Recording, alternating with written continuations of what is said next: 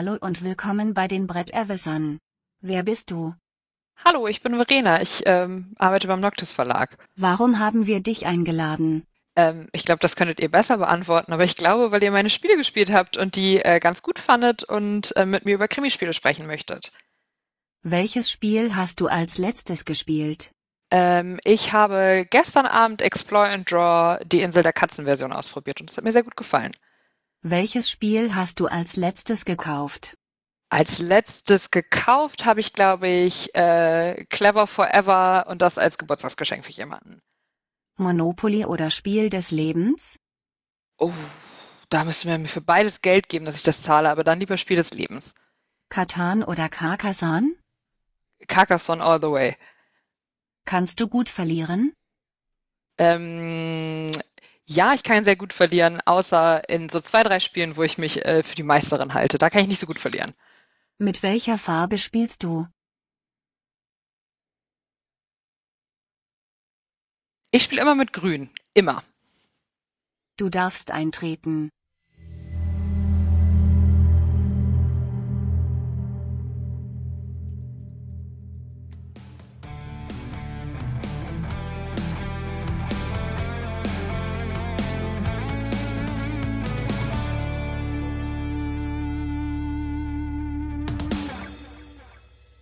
Hallo und herzlich willkommen bei den Bretterwissern. Die Bretterwisser, das sind Arne, Ja, moin, Tag.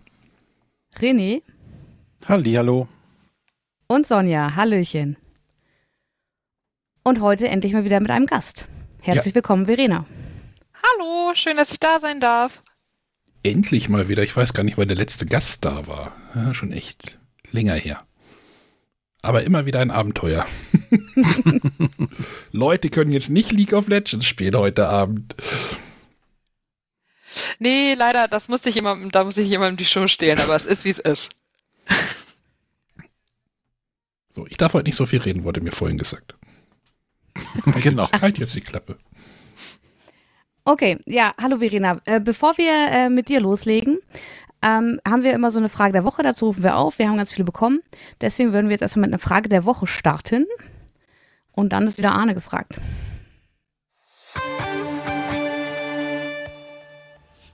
Hallo liebe Bretterwisser, hier ist wieder der Sven aus Berlin. Und ja, wenn die Community abstimmt beim Deutschen Spielepreis zum Beispiel, landen dann die großen Experten und Kennerspiele äh, ganz oben auf der Liste. Auch wenn der eine oder andere YouTuber seine absoluten Top 10, seine Lieblingsspiele vorstellt, sind oben auf den Listen meistens immer die großen Kracher. Können Familienspiele nicht so gut sein? Oder warum, woran liegt es eurer Meinung nach, dass solche Spiele nicht so meist oben genannt werden? Das würde mich mal interessieren, was eure Meinung dazu ist.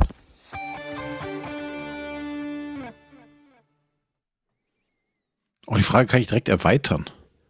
Warum Dungeon Okay. Crawler da auch nicht oben stehen. Sondern nur diese Euro-Spiele. Sonja. Vielleicht, weil die eine größere Fanbase haben? Oder halt die Leute, die abstimmen, eher äh, Euro-Spieler sind? Ich weiß es nicht. Sag du es mir. Du kennst, glaube ich, mehr Leute, die Dungeon Crawler spielen. Ja, die spielen auch Euros, das ist das Problem. die mögen beides. Vielleicht sind die Euros besser. Naja, es ist ja. Ich, ich, ich, ich schreite jetzt einfach mal ein. Erstmal danke, Sven. Ne? Lange, auch länger nicht mehr gehört. Die Frage lag jetzt aber auch schon ein bisschen länger rum. Ne? Deutsche Spielepreis. Ich glaube, die kam irgendwie kurz vor, vor der Messe. Ähm, Deutsche Spielepreis ist ja irgendwie so dieser Experten, dieser ominöse Expertenpreis, der ja immer irgendwo rumgeistert, ne, bei der Spiel des Jahres Jury und die Leute, die da, da abstimmen, sind halt Leute, die sich halt als Vielspieler wahrscheinlich einfach bezeichnen, ne? Ja. Die sind tiefer in der Materie, die spielen ja auch komplexere Spiele und deswegen geben wahrscheinlich halt Expertenspiele auch einfach mehr Spiel her, ne? Wobei, also ich ja schon finde, dass eigentlich in den letzten Jahren noch immer Familienspiele drin waren. Also jetzt aktuell ist ja Cascadia, glaube ich, auch relativ weit oben, auf Platz zwei sogar, direkt nach Arche Nova Hm. gewesen. Äh, ein Scout ist dieses Jahr mit drin gewesen. Ähm, in den letzten Jahren waren es ja auch Just One. Gut, das sind dann halt so die Spiele, die halt auch im, im Spiel des Jahres Umfeld rumdümpeln. Rumdümpeln. Naja, also ich weiß nicht, ob das eine das andere beeinflusst. Doch, wahrscheinlich Kann schon. ich mir die, durchaus vorstellen, ja. die kriegen ja dann schon eher so ein Spotlight drauf, ne? Also wenn die, der deutsche Spielepreis ist ja immer Nachspiel des Jahres und dann kriegen halt die, Genau. die, die Spiele vom Spiel des Jahres natürlich auch mehr Aufmerksamkeit und dann gucken sich das auch mehr Spieler wahrscheinlich an oder werden im Handel vielleicht schon wieder mehr verkauft, dann stimmen die Leute dann doch wieder ab. Äh, Also, hm. ich glaube schon, dass sich das beeinflusst. Und die Schnittmenge ist ja auch durchaus vorhanden. Das sind ja keine disjunkten Gruppen, die nur ein, das eine spielen, das andere aber Ja. nicht. Aber warum? Ja. Hm. Was, warum ja? Ist Azula ein Expertenspiel? Ich gucke gerade, 2018. Hm.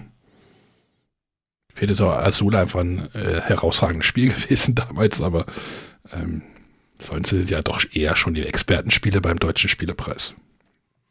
Ja, wie du halt sagtest, das sind ja die, die Vielspieler, äh, die in Anführungszeichen durch ein Familienspiel, böse gesagt, gelangweilt sich vielleicht fühlen und eher so die, die große Herausforderung suchen. Und je komplexer, desto herausfordernder. Und äh, die wählen natürlich, äh, genau wie die ganz, oder wie viele der YouTuber halt auch dann da die Expertenspiele vorstellen, weil sie sich da besser wohlfühlen die sind herausfordernder für sie als die normalen Familienspiele. Verena, Und ich glaube tatsächlich, so, äh, ja? noch kurz, also beim, beim DSP glaube ich, also zumindest ist es bei mir so, da überlege ich mir, okay, äh, welche Spiele haben schon ordentlich Bass bekommen und welche Spiele möchte ich jetzt aber auch nochmal speziell hervorheben. Und gerade Expertenspiele fallen halt bei Spiel des Jahres Jury komplett raus, äh, was ja in meinen Augen auch vollkommen in Ordnung ist. Aber gerade deswegen möchte ich die da nennen. Und vielleicht geht es anderen einfach auch so. Ich wollte gerade Verena mal ins Boot holen. Bist du eher Expertenspielerin oder eher Familienspielerin, um mal so. Oh, ich glaube, es kommt ganz drauf an, mit welcher äh, Gruppe ich spiele. Wenn ich alleine mit meinem Freund spiele, würde ich sagen, spielen wir auf jeden Fall eher Expertenspiele oder zumindest auf jeden Fall, ich sag mal, äh, zwischen Kenner- und Expertenspiele. Aber ich spiele halt auch sehr, sehr gerne mit ähm, Runden, die nicht so viel spielen. Und da würde ich halt zu einem Familienspiel niemals Nein sagen. Und es gibt halt außergewöhnlich gute Familienspiele oder außergewöhnlich gute kurze Spiele, die man halt mit unterschiedlichsten Gruppierungen spielen kann, die dann weniger ausschließend sind. Ähm, aber an so einem Sonntag oder so einem Wochenende, dann kommen eher die Expertenspiele auf den Tisch, würde ich sagen. Hm. Also auch viel Spielerin. Äh, Ja, absolut. Also ähm, ist das ist das größte Hobby, glaube ich, neben Lesen, das ich habe. ähm, ich beschäftige mich aber auch quasi mit nichts anderem außer mit Spielen. Dementsprechend, das ist ja mein ganzes Leben. Und das wollen wir heute beleuchten, ne? Ach, ich soll nicht so viel Oh, reden. oh heute. spannend. Nee, Anne, mach, mach ruhig. Fühl dich, fühl dich frei. Nee, du hast mir. Ursprünglich war es ja auch deine Idee. Ich erinnere mich daran, wir waren mal gemeinsam ähm, äh, auf der Spielwarenmesse in Nürnberg. und haben, glaub ich, 2020? Ja, und haben bei Pegasus so ein Daily Dinner in der Hand gehabt und da ist dir aufgefallen, oh, Moment, äh, Göttingen? Mhm. Vielleicht sollte ich da mal anfragen. Ja. Hast du Mhm. gut gemacht, Sonja. ja, genau. Ihr, äh, also du, Verena, also stell dich einfach mal kurz ein bisschen vor, also vielleicht. Ähm, ja, okay, also ich habe vor sieben Jahren im Grunde mit Spielen angefangen und erstmal habe ich angefangen mit Live Escape Games und habe in Göttingen einen eigenen Escape Room gegründet mit zwei von, äh, mit drei von meinen Freunden. Und das machen wir auch mittlerweile immer noch. Aber irgendwann ist mir das ein bisschen zu langweilig geworden, in Anführungszeichen, weil natürlich so ein Projekt Umsetzung, also von Konzeption zu einem Spiel, hat so ein bisschen zu lange gedauert. Ähm, und mit dem Studieren, das ich da gemacht habe, da war mir auch schon sicher, dass ich äh, den Beruf, den ich studiere, quasi worauf ich hin studiere, dass ich das nicht machen möchte. Ich habe nämlich Lehramt studiert und für mich war klar, dass mein Ref, dass ich das nicht machen möchte. Und dann haben wir angefangen und haben erstmal fürs Team, fürs eigene Team ein Krimi-Dinner-Spiel geschrieben. Einfach nur so aus Spaß. Und darüber haben wir irgendwie gemerkt, dass wir das gut können und dass uns das irgendwie Spaß macht. Und dann haben wir das so weiterentwickelt und haben angefangen mit Krimi-Dinner-Spielen, dann irgendwann mit Krimi-Spielen. Und dann kam immer irgendwie mehr mit dazu und äh, das mache ich quasi beruflich. Ja, cool. Das Hobby zum Beruf gemacht. Ja, auch ein bisschen aus der, ähm, aus der Not heraus, weil wenn man etwas studiert, von dem man die ganze Zeit denkt, hm, ich mache das hier irgendwie schon lange, aber das möchte ich auf gar keinen Fall machen, ähm, dann war das irgendwie so für mich auch die, die Situation, dass ich was gefunden habe, womit ich irgendwie auch mein Geld verdienen kann, aber auch Spaß habe. Und dann konnte ich ganz gut auch von meinen Eltern, die sehr beschützend und doch sehr sichere Bahnen gerne in ihrem Leben haben, mit gutem Gewissen sagen, äh, das Ref, das mache ich mal nicht. Ich habe jetzt hier was anderes. Ich habe so ein Escape Room. Ihr wisst noch nicht, was das ist, aber ihr werdet das irgendwann bestimmt super finden.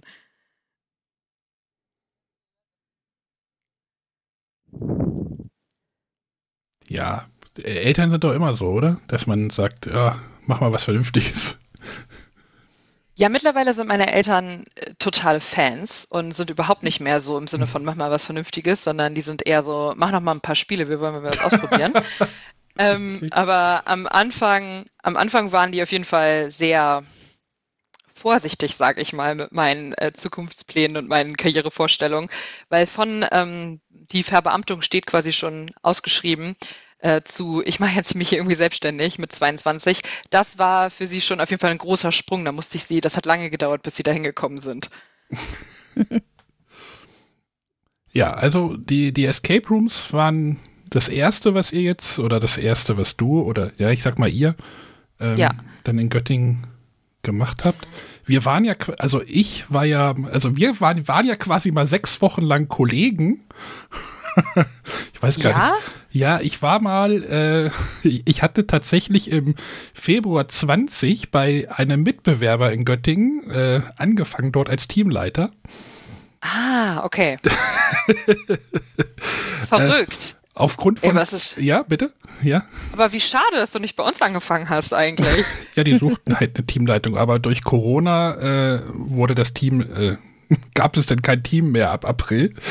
Äh, das hm. gleiche hat euch ja wahrscheinlich ebenso getroffen.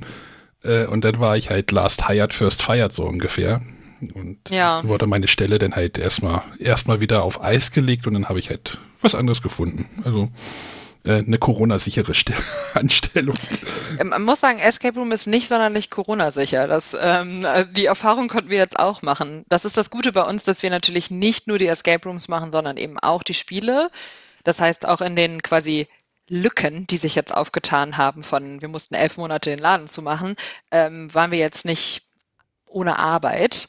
Ähm, deswegen, das ist bei uns nämlich, glaube ich, ganz gut, dass wir uns da so ein bisschen mehr verteilt haben. Obwohl ich von den Kollegen, ich hatte, hatte dann immer noch äh, Kontakt zu den Kollegen, weil ich jetzt quasi gegenüber auf der Straße arbeite, also immer noch zu dieser äh, kurzen Anstellung. Äh, da meinten die aber nach Corona ging, liefen die äh, Escape Rooms schneller an als, also das war jetzt ein Anbieter, der ja noch Lasersports und Minigolf mit drin hatte.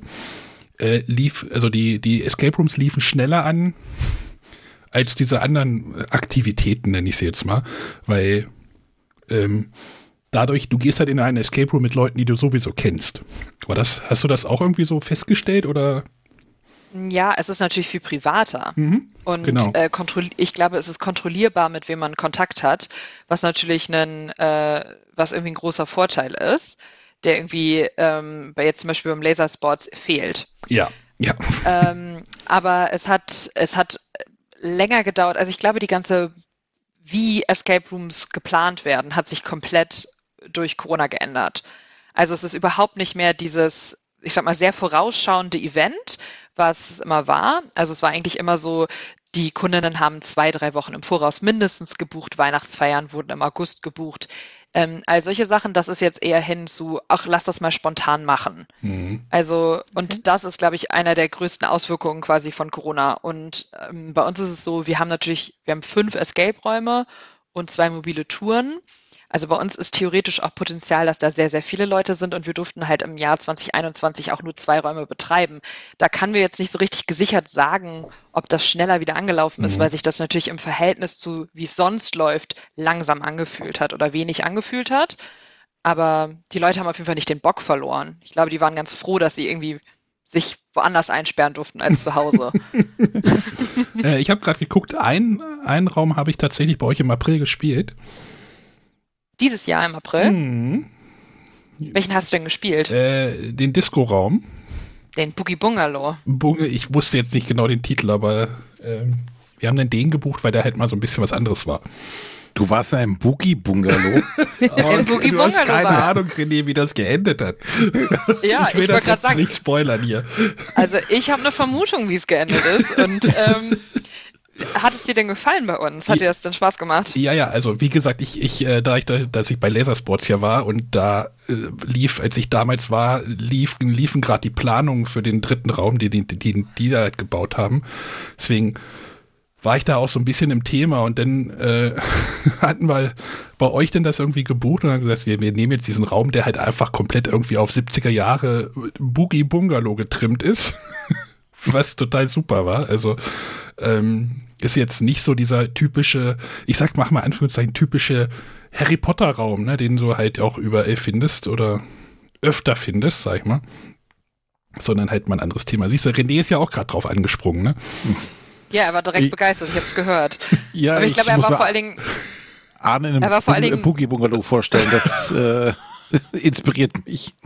naja, du, es ist, es ist, ein, es ist, es ist Zeit zu, äh, zu tanzen. Also da kommt der Boogie auf jeden Fall. Ähm, und wir wollten unbedingt, wir haben halt jetzt schon relativ viele, ich sag mal eher klassische Themen gemacht. Und äh, wenn ich ein Rahmenthema bestimme, schaue ich auch erstmal, wie viel Quadratmeter ich habe. Mhm. Weil wenn ich einen Rahmen von 30 Quadratmeter habe, ist es nicht sonderlich smart, jetzt zu sagen, "Hm, ich mache jetzt eine Polarstation im unendlichen Weiß, weil das Weiß ist dann doch recht endlich. Ähm, und dann muss man erstmal überlegen, was kann ich realistisch quasi dort mit den Lokalitäten, die ich habe, mit den Quadratmetern, die ich habe, bauen.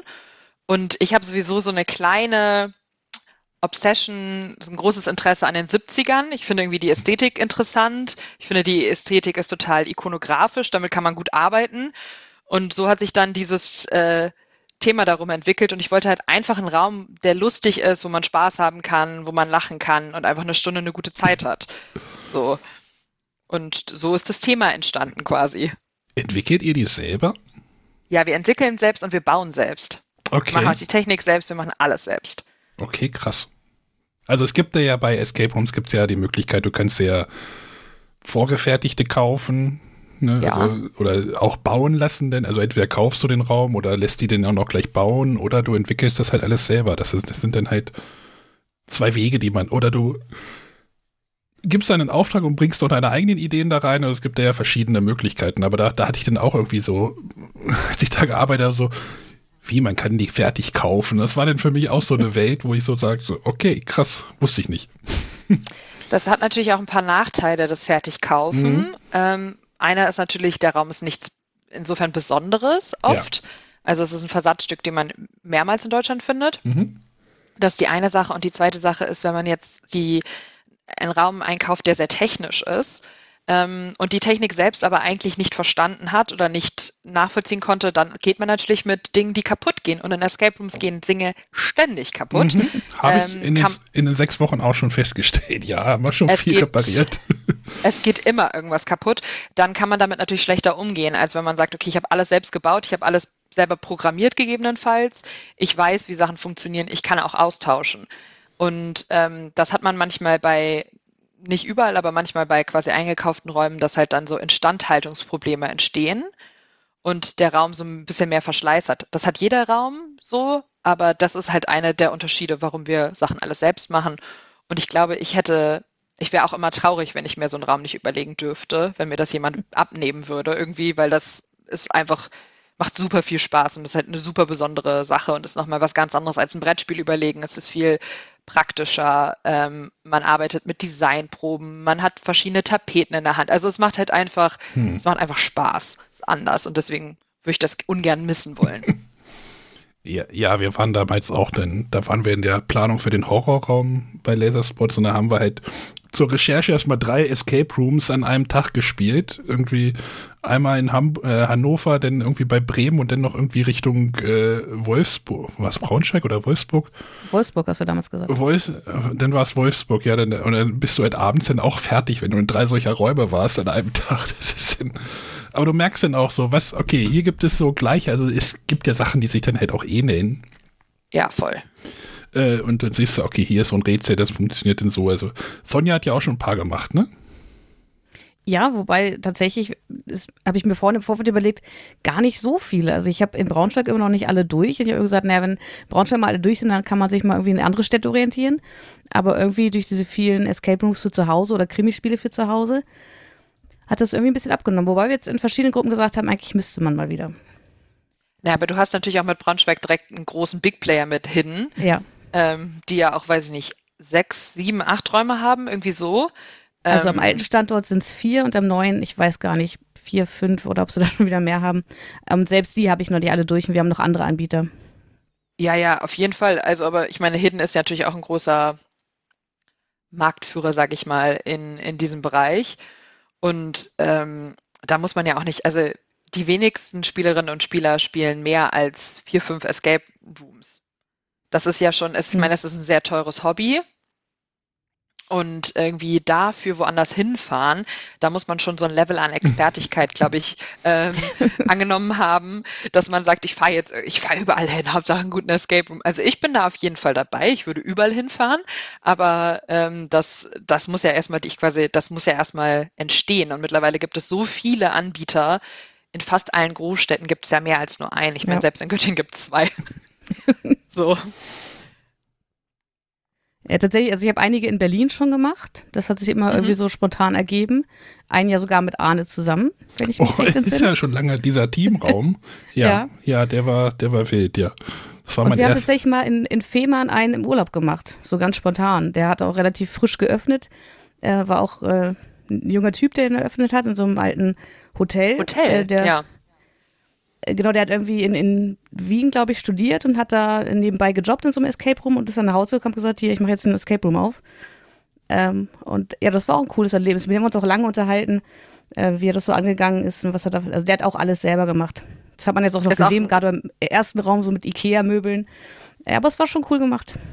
Ist auch ein total netter Kerl. Der war nämlich vor, glaube ich, sechs oder sieben Wochen bei uns zu Gast Ah, cool. und hat uns irgendwie besucht. Ich weiß auch nicht, er hat irgendwie gedacht, ich fahre jetzt mal nach Göttingen. Ähm, was Ja. wenig Leute denken, aber was mich immer freut, wenn es passiert. Und da haben wir uns auch sehr lange unterhalten und das war auch auf jeden Fall ein sehr ähm, idealistischer Betreiber oder eine Betreiberin, die sind ja immer sehr, die alles selbst machen, das auch so ein bisschen ein Stück weit als Selbstverwirklichung sehen. Und Ja. da würde ich mich auch eher zu dieser Gruppe dazu ordnen. hm. Äh, Die Selbstmacher oder die Idealisten? Die gehören ganz fest zusammen, weil man muss einfach sagen, ähm, selbst machen ist oft nicht die wirtschaftlichste Entscheidung. Also einkaufen ist meistens günstiger Hm. und ähm, ja, deswegen, also es ist halt zum Beispiel jetzt für den Boogie Bungalow, wo du den vorhin als Beispiel angenommen hast, der war sehr teuer und es hat sehr lange gedauert. Wir waren natürlich auch stark behindert durch Corona und dadurch, dass wir die Auflage hatten, dass immer nur eine Person auf der Baustelle gleichzeitig sein darf Oh Gott, Uh. ja. Hm. was wahnsinnig schwierig war. Und dann haben wir monatelang kein Holz bekommen und so. Also das, das war schon alles ein bisschen schwierig. Aber wenn dann so ein Bauprojekt irgendwie zwei Jahre dauert und sehr viel Geld kostet, ähm, dann muss man das auch eine Weile betreiben und bis sich das quasi alles wieder rechnet. Ähm, und man einen, einen wirklich guten Raum kriegt man halt für sehr viel weniger Geld bereits schon gekauft. Dementsprechend muss da schon der Idealismus recht hoch sein, dass man sagt, ich treffe diese Entscheidung und baue alles selbst. Was habt ihr denn da an, an Vorerfahrung mitgebracht? Du hast gesagt, du hast vorher Lehramt studiert. Wie sieht das bei deinen Kollegen aus? Oder habt Gar ihr euch keine, wirklich wir alles gar keine von Vorerfahrung mitgebracht. komplett selbst Also- beigebracht? Okay. Genau, also äh, Martin hat BWL studiert, Janis ist OP-technischer Assistent, Tabea hat Ethnologie studiert und ich Gymnasiallehramt und ähm, Lukas, der noch bei uns mit im Team ist, Psychologie.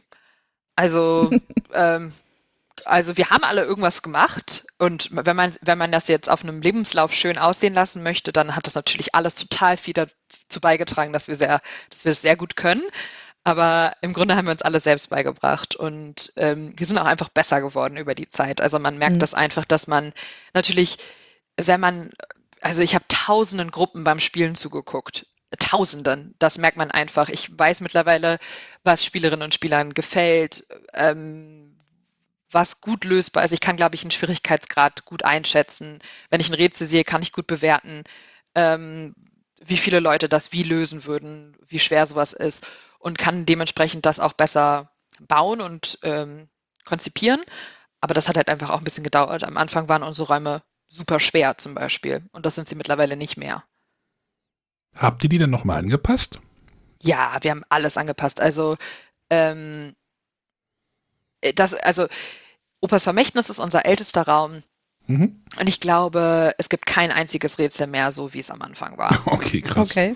Also die Einrichtung und das Thema ist gleich geblieben, aber die Rätsel haben wir auf jeden Fall alle angepasst. Und wenn ich jetzt auch immer noch merke, dass irgendein Rätsel mir nicht gefällt oder ich das nicht mehr zeitgemäß finde, dann würden wir auch immer noch anpassen.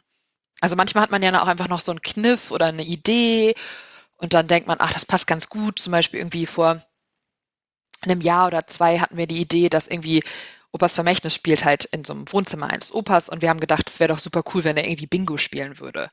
Und dann haben wir irgendwie einen Fernseher, ein Radio umgebaut, damit da die bestimmte Tonspuren ablaufen und haben irgendwie unsere eigenen Bin- Bingo-Systeme quasi entwickelt. Das war auch einfach nur, weil wir gedacht haben, das wäre schön und das würde gut zum Raum passen. Gar nicht, weil es jetzt unbedingt muss, aber weil man halt die Räume ja auch mag und das Gefühl hat, wenn ich da noch was verbessern kann und noch so ein bisschen feintunen kann und dann macht man das einfach. Da kommt wahrscheinlich wieder der Idealismus, der Hm. da mit dabei ist. Also so ein Raum ist halt nicht fix, sondern im Flux quasi. Ich, bei uns ist das so. Ich würde nicht sagen, dass das überall so ist. Ich glaube, das ist eher die Ausnahme, aber bei uns ist das so, weil wir aber auch wollen, dass unsere Game MasterInnen sich auf jeden Fall mit beteiligen können, weil ähm, ich bin zwar immer noch relativ viel im Service, aber ich habe natürlich auch viele andere Sachen zu tun und dann haben wir Leute, die halt viermal die Woche da sind. Die haben natürlich mehr Routine und die sind noch näher quasi an den KundInnen dran. Und wenn die dann ein Feedback geben oder eine Idee haben, dann möchte ich natürlich die auch ernst nehmen und umsetzen, weil ich einfach das Gefühl habe, es ist wichtig, dass alle, die bei mir arbeiten, irgendwie ein, ein gutes Gefühl haben, auch mit den Spielen, die wir anbieten und da auch hinterstehen können. Und dann wird halt auch was angepasst und werden irgendwie Ideen mit eingearbeitet. Hm.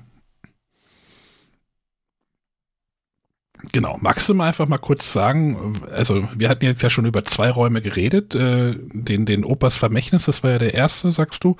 Mhm. Dann kam bei euch, äh, war es die Sternwart? War da, habt ihr nicht was mit?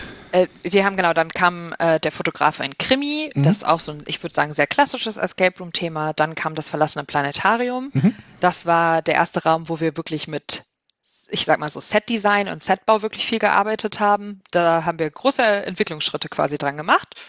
Dann kam Zellenblock C. Das war super klassisches Thema, aber nicht klassische Aufmachung, weil man bekommt, bevor man ihn bucht, also wenn man ihn bucht, bekommt man Rollen zugesendet, die man an dem Tag des Spiels verkörpert.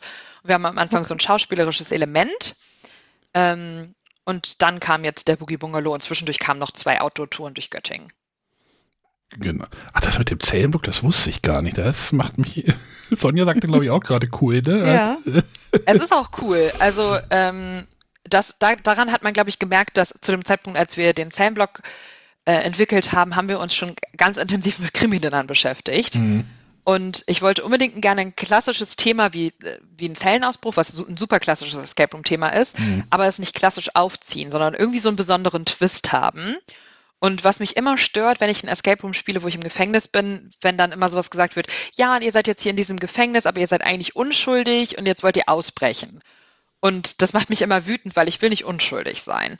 Aber ich will auch jetzt keine, ich will jetzt auch keine Schwerverbrecherin sein. Also man kann ja nicht sagen, und ihr seid ein Mörder und jetzt brecht ihr aus. Fun.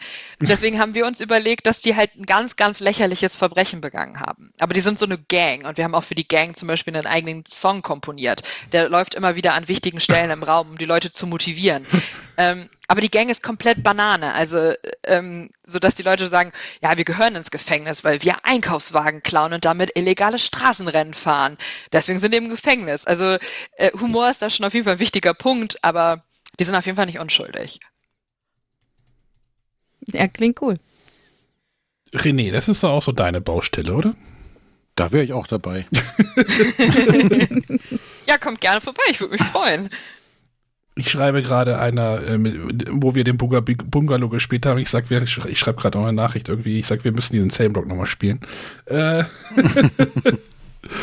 äh, ich glaube, das steht wirklich demnächst mal wirklich an. ne? Da bin ich jetzt auch sehr neugierig. Toll.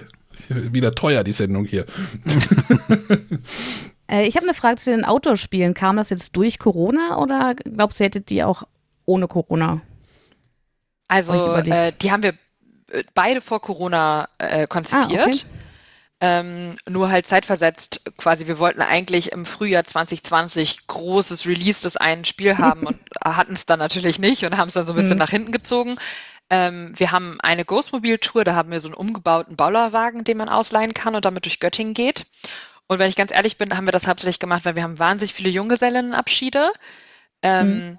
Und die haben natürlich auch ein bisschen Interesse zu saufen. Und das funktioniert bei uns im Escape Room nicht so gut. Ähm, und da wollten wir unbedingt was machen, was das so ein bisschen vielleicht die Ideen, die ein Junggesellenabschied hat, besser irgendwie trotzdem mit diesem Escape Room-Ding äh, vereint. Das, so haben wir das Ghostmobil entwickelt und haben das dann quasi in zwei Modi gemacht, das quasi einmal ein bisschen schwerer und einmal, ich sag mal, ein bisschen JGA-freundlicher ist. Und die andere Tour ist eher so inspiriert tatsächlich auch von Krimispielen. Also es ist sehr viel deduktives Rätseln. Und ich wollte gerne, dass es so eine Göttingen-Story gibt, also eine Story, die nicht einfach irgendwo sein könnte, sondern die in Göttingen spielt und auch Sinn hat in Göttingen und wir mit Göttinger Partnern zusammenarbeiten, ähm, die halt wirklich so einen ganz unseren Stempel und den Göttingen-Stempel bekommt. Und so ist die entstanden. Genau. Ja, klingt auch spannend. Genau, also ihr habt da, wie, wie kann man sich das vorstellen? Also du hast gerade gesagt, Bollerwagen, du hast einen Bollerwagen, also René, kennst du den Begriff Bollerwagen? Ja, ne? Ja, okay, ich, ich bin wusste, von dieser Welt. Wusste nicht, ob das jetzt irgendwie ein lokaler Begriff irgendwie in Niedersachsen ist oder sowas oder ob das ein feststehender Begriff in Deutschland ist. Bollerwagen. Also tatsächlich gibt es in Braunschweig auch eine Bollerwagentour bei Hidden Games. Ja, die, die, haben kam, bei uns gespielt.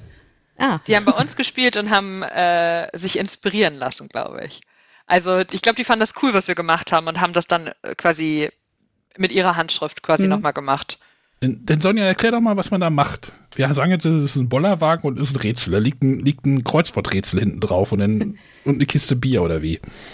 Nee, du hast einen Bollerwagen und da, da sind schon, ne, da sind irgendwie Klappen, die anfangs noch zu sind. Ähm, und ich glaube, bei Hingames war der so ein bisschen GPS gesteuert.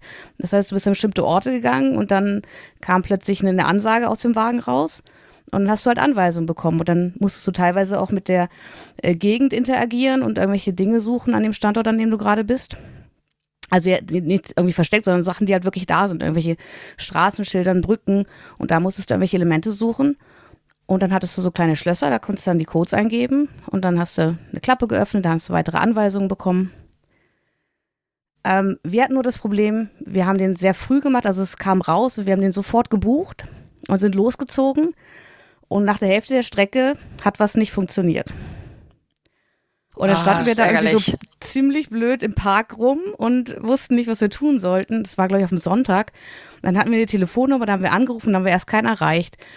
Ähm, und das, das war halt so ein bisschen, also bis dahin war es echt cool, aber das natürlich, in dem Moment war es halt echt ein bisschen frustrierend. Und dann sind wir einmal zurück, ähm, haben sich aber auch mehrfach dafür entschuldigt. Wir haben dafür dann nochmal später ein Escape Room gemacht.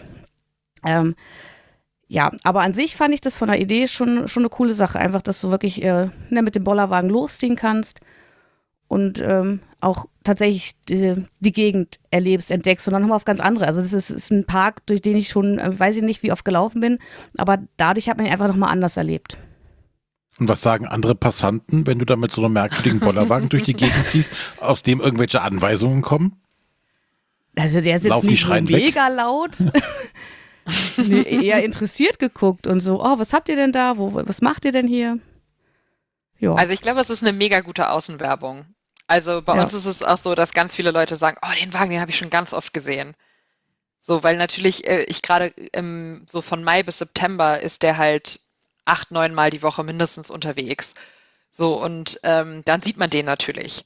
Also wir laufen nicht durch die Innenstadt komplett, weil wir einfach niemanden belästigen wollen. Mhm. Weder unsere Gruppen noch Passantinnen. Ähm, deswegen lauf, läuft man bei uns ein bisschen außerhalb der Stadt. Also man läuft so eine Wallrunde, wer sich in Göttingen auskennt, im Grunde. Und man läuft dann halt zu verschiedenen Denkmälern, ähm, Straßenschilder etc. Also verschiedene Gegebenheiten, die die Stadt eben bietet. Und unser Wagen gibt aber keine Anweisungen von sich. Also er ist ganz, wir haben aber eine Box. Wenn man Musik hören will, kann man Musik hören. Aber ja, also ich glaube, das, was du beschreibst, ist natürlich immer so ein bisschen das, was ein großes Problem ist, dass manchmal man halt Sachen released und man hat sie getestet und dann haben die aber noch so Kinderkrankheiten, mhm. Die man ähm, im Testing, wenn man nicht lange genug getestet hat, nicht behoben hat. Und das ist natürlich die absolute Horrorsache, dass dann eine Gruppe losgeht und dann ähm, klappt irgendwas nicht. Aber dann haben die ja das auf jeden Fall die Kollegen in Braunschweig gut gehandelt, dass ihr danach noch ein Escape Ja, spielen durftet. Das ist ja sehr fair, auf jeden Fall. Das auf jeden Fall. Aber so wie gesagt, bis dahin war es auch echt cool. Und ja, da steckt man halt nicht drin. Aber da hat man jetzt Ja. schon gedacht, okay, vielleicht hätte man nicht gleich, vielleicht hätte man erst mal ein paar Wochen warten sollen. Ähm, ja, Ist der aber trotzdem Pro-Tipp auf jeden Idee Fall. Drei Monate warten, nachdem der Raum released ist, dann oder das Spiel released ist, dann läuft auf jeden Fall alles gut. Wie bei Software, ne, René? ja, Eigentlich doch wie erstmal bei noch mal ein allem, bisschen oder? warten. Ja, immer erstmal warten, aber ich bin auch immer sofort, so wenn irgendwas rauskommt oder ein neuer Raum rauskommt bei irgendjemandem, ich bin immer super begeistert und will immer sofort hin. Und ich denke mir aber, ich habe auch schon regelmäßig gedacht, ah, noch ein paar Monate warten wäre klüger gewesen. Weil natürlich auch das Personal zum Beispiel natürlich noch nicht sagen, ja. eingearbeitet ist. Ja, Also bei uns ist es so, jetzt auch im Boogie Bungalow, du wirst es ja mitbekommen haben, die ähm, unsere Menschen haben Kostüm Mhm. und sind in Character. Und natürlich versuchen wir immer schon beim Testen quasi mit einzuarbeiten, aber je länger der Raum quasi fortgeschritten ist, desto besser sind Leute eingearbeitet, desto mehr sind sie in ihrer Rolle. Das hat dann schon so ein Eigenleben entwickelt, Mm, was es natürlich dann nochmal interessanter macht, vielleicht, wenn man irgendwie drei Monate, nach drei Monaten kommt oder nach einem halben Jahr kommt. Ja, zur Spielleitung hat es bei mir nicht mehr gereicht, denn Ach Mensch, das ist so schade, aber, aber vielleicht irgendwann anders, ja. Du Doch, kennst ja äh, jetzt jemanden, der auch ein Escape Room hat. Alles-. Alles, nee, ich glaube, ich möchte, also ähm, bei dem anderen, bei Laser Sports gab es ja auch so einen so einen Teamraum, wo du zwei Teams gleichzeitig hast. Das ist dann auch schon herausfordernd. Ja, das ist, das Also kann ich mir auf jeden Fall Ich vorstellen. dann halt, also du hast dann Kopfhörer auf und hörst halt auf einem Ohr, hörst du den einen Raum, auf dem anderen Ohr hörst du den anderen Raum und dann musst du das so beides irgendwie pass. Ja, es ist jetzt schon, Das klingt stressig auf jeden Fall. das klingt dann schon stressig, aber ja.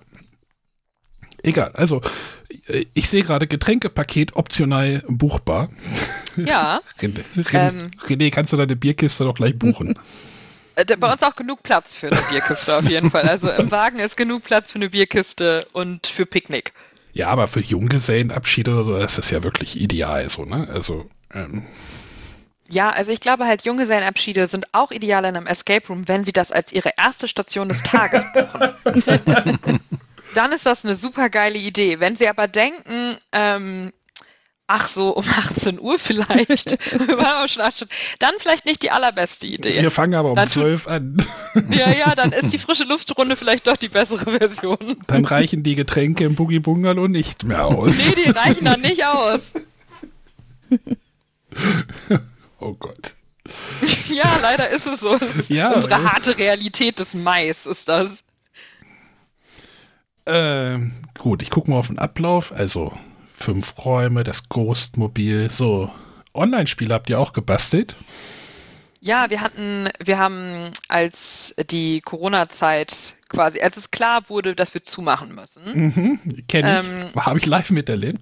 ja, das war eine große Verunsicherung und ein großer Stressmoment. Und wenn ich gestresst bin, bin ich gerne produktiv.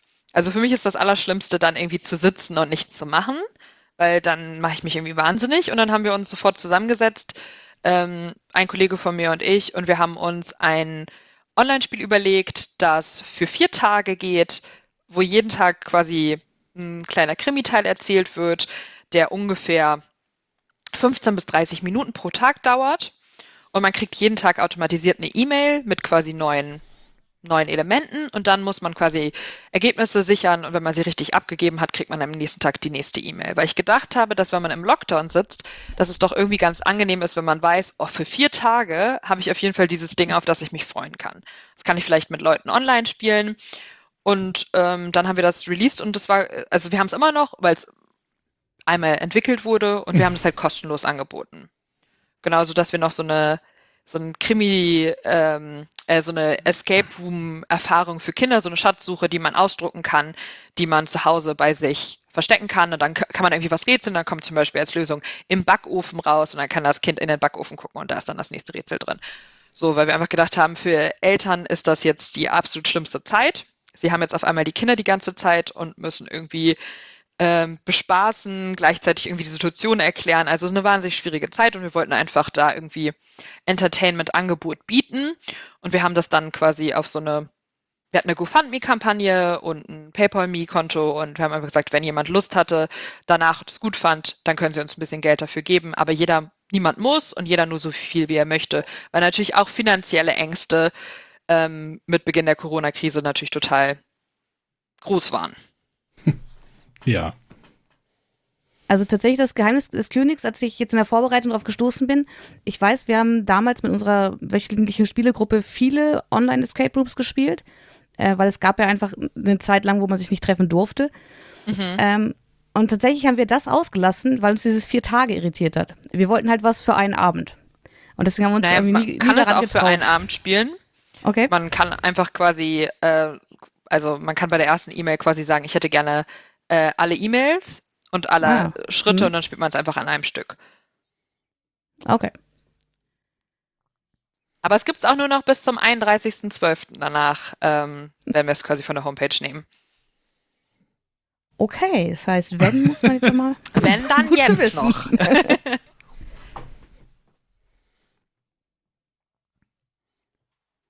Ja, aber also für uns war das tatsächlich äh, wichtig. Ähm, also wir haben halt so eine tatsächlich auch Vierspielergruppe. Ähm, das haben so Tage gefehlt, dass wir uns nicht treffen durften. Und wir sind jetzt aber auch nicht so die Online-Spieler, also so Boardgame Arena sowas gar nicht.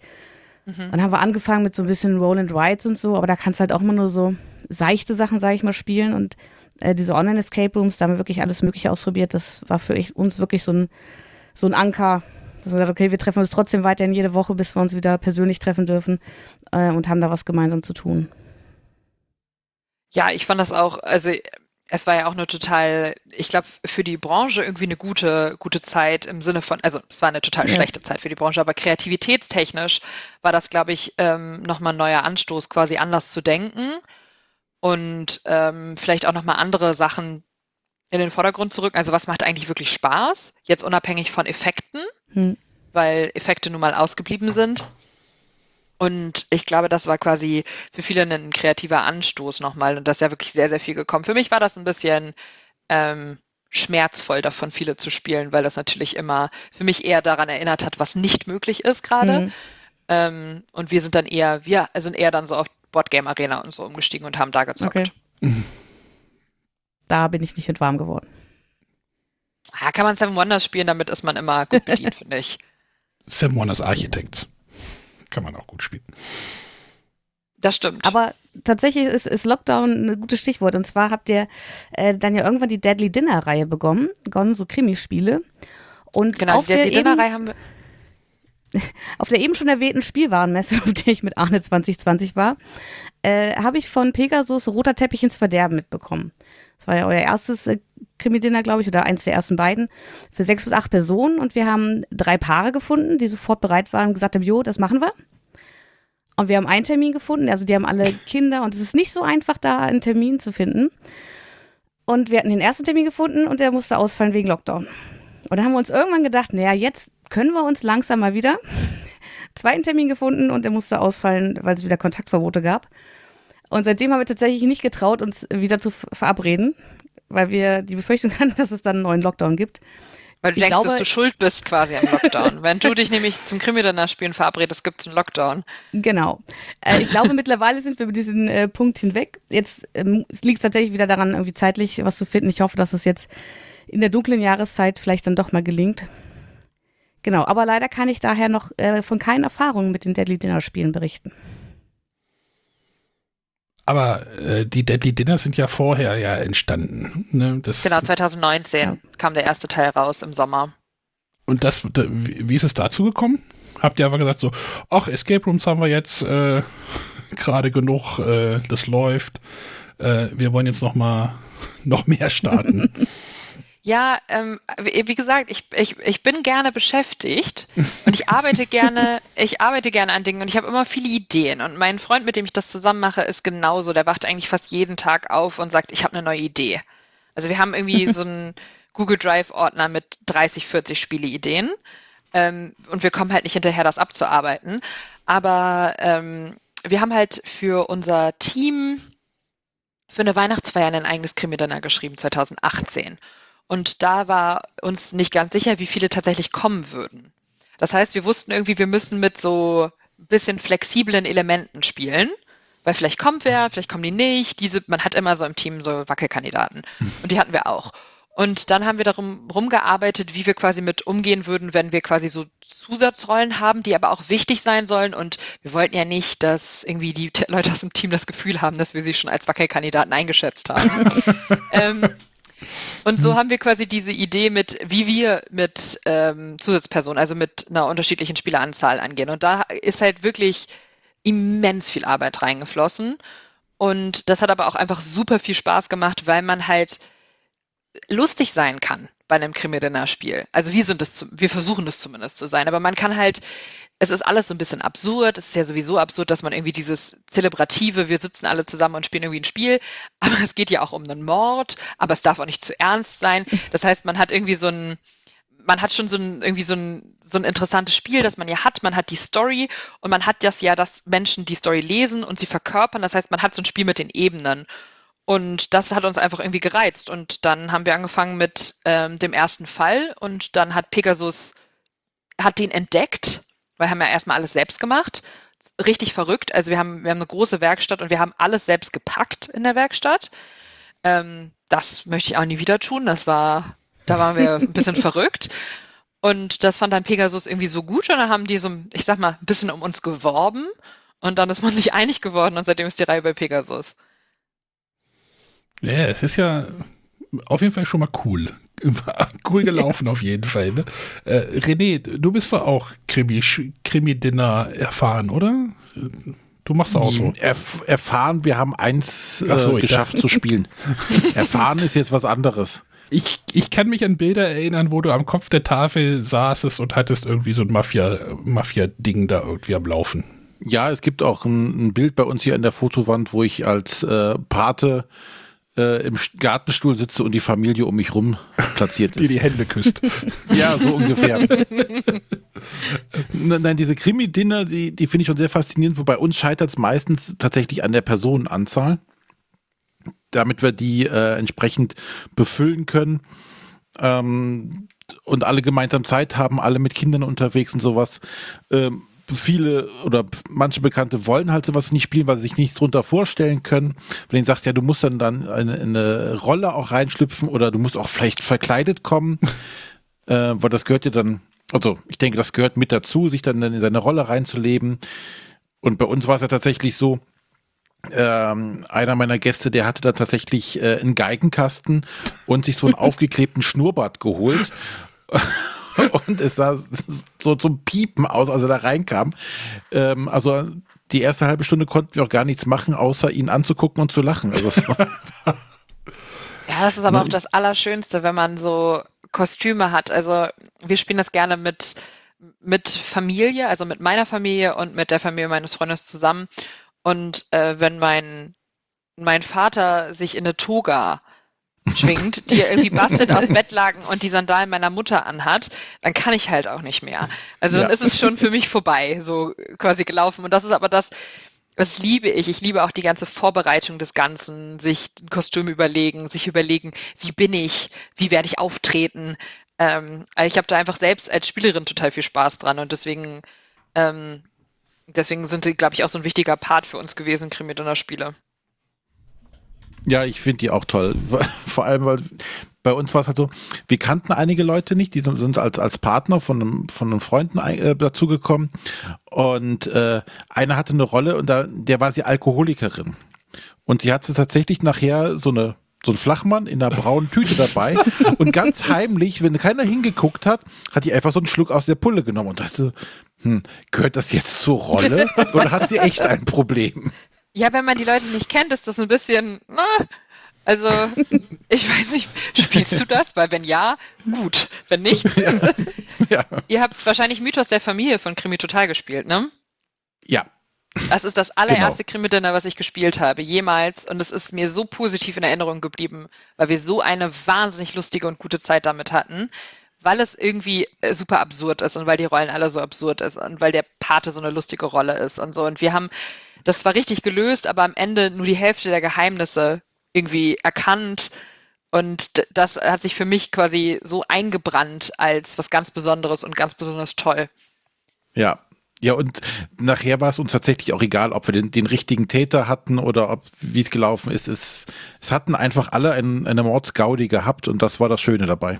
Ja, total. Aber Personenzahl, also wir haben, äh, um jetzt subtile Werbung zu machen, wir haben einen neuen Fall, der ist für vier bis sechs Personen. Da müsst ihr weniger Leute finden. Ja, der liegt auch schon hier. Ach, Der, das ist ja, der, wurde uns, ja passend. der wurde uns merkwürdigerweise von Pegasus zur Verfügung gestellt. Ja. Total merkwürdig, was die machen immer.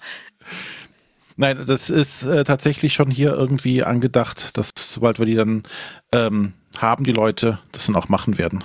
Immer erstmal Spaceship Unity beenden, ne? Ja, das, das kommt ja, aber das ist ja eine andere Zielgruppe fast. Aber, aber wie läuft denn so ein Krimi-Dinner überhaupt ab? Wie kann ich mir das denn mal. Also, vielleicht gibt es auch Hörer, die das noch nicht so kennen. Ich habe das auch noch nie mitgemacht. Ich, Sonja, war dieses, dieses, was wir mal auf der BerlinCon gespielt haben, vom Stefan, dieses Mord im Leuchtturm, geht das so in die Richtung? Du, du, ich weiß es nicht. Ich habe bis auf Ach die so. beiden, die wir auf der BerlinCon gemacht haben, auch noch keines gemacht. Äh, tatsächlich, wie gesagt, Roter Teppich ist Verderben haben wir vorbereitet. Wir haben die Einladung an unsere Freunde verschickt. Es war schon wirklich, wir waren schon richtig weit. Wir haben uns alle total drauf gefreut und irgendwie wenige Wochen vor hieß es dann, nee. Dann, dann, Ähm. dann frage ich René. René, wie läuft denn sowas ab? Für die Hörer, die das nicht kennen und mich. Ja, also bei uns lief es so ab, wir, ähm, die Einladungen werden verschickt. Äh, da es ein Geburtstagsgeschenk für mich war, hatte ich jetzt damit gar nicht so viel zu tun mit der ganzen Vorbereitung. Also du nimmst, du, du hast dann einen Umschlag oder klebst eine Briefmarke drauf und schreibst dann drauf äh, Max Mustermann, äh, Hauptstraße Du kannst ihn 23. auch einfach händisch übergeben, ähm, weil Oder die per Leute sind WhatsApp wieder- gemacht. Genau, oder was, per E-Mail, was auch immer. Du lädst auf jeden Fall Leute ein und äh, bereitest wahrscheinlich auch dementsprechend ein, ein Abendessen vor. Äh, da unser Thema das Mafia-Thema war, haben sich natürlich da Spaghetti angeboten, was in der Vorbereitung recht einfach war. Äh, und ja, und dann äh, kriegt jeder der Gäste kriegt eine Rolle zugewiesen ähm, und verschiedene Informationen, die er äh, je nachdem, wann es im Spiel ist, preisgeben darf und wann nicht, äh, was er gesehen hat, was er nicht gesehen hat. Und äh, wenn die Gäste dann kommen, dann sollten sie best, am besten in Verkleidung kommen, um halt ihre Rolle entsprechend darzustellen. Ne? Also wenn dann der, der Pfarrer kommt, äh, wenn der dann so eine, so, eine, so eine Mönchskutte anhat, ist das schon mal ganz nett. Oder wenn irgendwie der Mafiosi halt mit äh, aufgeklebtem Schnurrbart und Geigenkasten ankommt, da, dann macht das auch schon deutlich Sinn. Ja, und dann, wenn die Gäste kommen, setzt man sich hin und dann beginnt man äh, mit dem ersten Akt, da wird was vorgelesen. Ähm, ich, ja, das ist schon was länger her jetzt. Äh, ich glaube, dann, dann werden Informationen von den ganzen Leuten preisgegeben und dann wird am Tisch angefangen zu diskutieren. Wer hat was gesehen? Warum warst du da? Und äh, der, der Mörder weiß natürlich schon, wer er ist. Ne? Und der muss natürlich dann gucken, dass er die, die Leute davon abbringt, ihn irgendwie zu verdächtigen. Genau, das Wichtigste Und, äh, ist dabei nämlich, dass alle anderen nicht lügen dürfen, aber der Mörder darf lügen. Mhm. Und ähm, alle anderen, wenn man sie jetzt direkt anspricht, müssen sie die Wahrheit sagen. Man will natürlich aber auch, also alle haben am Tisch Dreck am Stecken. Also alle haben irgendwas gemacht, worauf sie nicht stolz sind und was sie auch verdächtig macht. Und das wollen sie natürlich jetzt nicht zum großen Thema machen. Aber das Spiel ähm, entfaltet sich natürlich so, dass bestimmte, ich sag mal, Motive, bestimmte Handlungsoptionen irgendwie deutlich werden. Und da ist jedes Spiel so ein bisschen anders. Also jede, jedes Spielsystem, je nachdem von welchem Anbieter das ist, hat da ein bisschen unterschiedliche Kniffe und Ideen. Und ähm, der Mörder versucht sich halt irgendwie rauszureden. Er weiß halt, der hat schon Täterwissen, er weiß natürlich, warum der Mord begangen wurde und auch meistens wie. Und ähm, das versucht diese Person natürlich irgendwie gut zu vertuschen und im Keim zu erst- ersticken, wenn da schon mal was aufkommt. Ja, du kannst dir ungefähr so vorstellen, Arne, wie so einen guten alten Agatha Christie-Krimi. Wo, ähm, weiß ich nicht, zehn Leute da sind, zehn Leute haben eigentlich ein, irgendwie ein Motiv äh, und jetzt müssen aber alle, die, die nicht der, der Täter sind, herauszufinden, was könnte das richtige, äh, das Motiv gewesen sein, warum hat der den umgebracht, wenn und so weiter. Und am Schluss gibt's dann halt die große Auflösung, beziehungsweise kommt der, äh, der Inspektor oder wer auch immer vorbei und dann muss entschieden werden, wer war denn jetzt der Mörder. Okay. Und dann darf der Mörder sich am Schluss natürlich auch zu erkennen geben. Und keine Sorge, der, äh, es wird keiner äh, direkt vor Ort umgebracht, beziehungsweise es muss auch keiner die Leiche spielen. äh, das ist meistens in den Geschichten so, dass vorher äh, der Mord passiert ist und jetzt dann alle zusammenkommen und darüber zu diskutieren, wer es denn jetzt gewesen ist. Genau. Also es ist niemand, niemand es muss eine Leiche spielen und auf dem Boden liegen. Und äh, bei uns ist es zumindest auch so, niemand kennt den Fall. Das heißt, selbst wenn ich ähm, Gastgeberin bin, bedeutet das nicht, dass ich so eine Spielleiterinnenrolle einnehmen muss und die Leute durchs Spiel führen kann, muss, sondern ich habe selber auch eine eigene Rolle und die verkörper ich auch. Und ich kann Mörderin sein oder auch nicht. Das wie jeder. Da ist es, das ist, weiß man vorher nicht. Aber zumindest äh, durch die Spielerzahl weiß man dann nicht, welche Rollen optional sind und die können es ja zumindest nicht gewesen sein. Genau, wenn die nicht mitspielen. Also das hat auch nicht Hm. jedes Krimi-Dinner, das haben wir, das haben auch ein paar andere Anbieter, aber die meisten haben das nicht. Ähm, zum Beispiel, wenn man jetzt nur zu sechs spielt, sind zwei Rollen nicht da und diese zwei Rollen können es nicht gewesen sein. Hm. Wenn die aber mitspielen, weiß man nicht, wer die beiden Zusatzrollen sind und die sind dann auch sehr wohl verdächtig. Okay. Gott, das klingt nach einem Entwicklungsalbtraum. Ähm, es macht total, also, es, also ich liebe Krimi-Dinner-Spiele schreiben. Es macht so viel Spaß. Man hat halt die ganze Zeit so, wir haben wie so Stundenpläne und Ablaufpläne, Mhm. wo halt dann immer steht, wann wer welche Person und wir haben halt auch einen Spielplan, den man mitliefert, wo man Szenen nachstellen kann mit Aufstellerfiguren. Ähm, damit man halt auch diesen Krimi-Aspekt hat.